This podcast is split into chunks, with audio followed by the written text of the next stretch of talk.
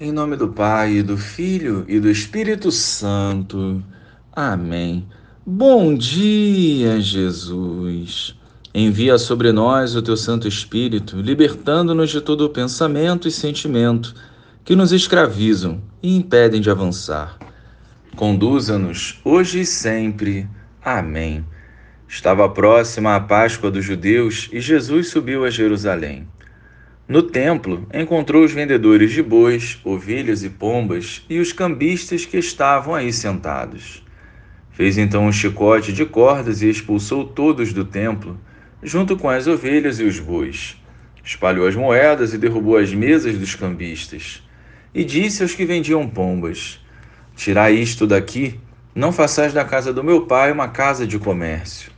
Seus discípulos lembraram-se mais tarde que a Escritura diz o zelo por tua casa me consumirá. Então os judeus perguntaram a Jesus: Que sinal nos mostra para agir assim? Ele respondeu: Destruí este templo e em três dias o levantarei. Os judeus disseram: Quarenta e seis anos foram precisos para a construção deste santuário, e tu o levantarás em três dias? Mas Jesus estava falando do templo do seu corpo.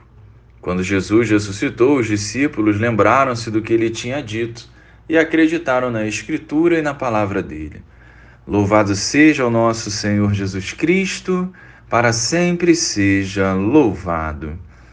Hoje a igreja celebra a dedicação da Basílica de Latrão, a mãe de todas as igrejas. É o símbolo da fé dos cristãos nos primeiros séculos onde se reuniam para celebrar a palavra de Deus e os sagrados mistérios. Celebrar a Basílica de Latrão também nos possibilita refletir sobre o sentido do templo como um organismo vivo do qual os cristãos são pedras vivas.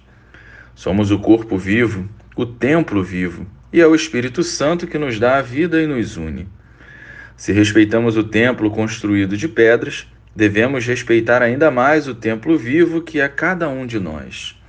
O zelo por aquilo que pertence a Deus deve nos consumir, a ponto de ser prioridade em nossas vidas. Valorizemos o sagrado e lutemos para que nada neste mundo sufoque as coisas do alto. Glória ao Pai, ao Filho e ao Espírito Santo, como era no princípio, agora e sempre. Amém.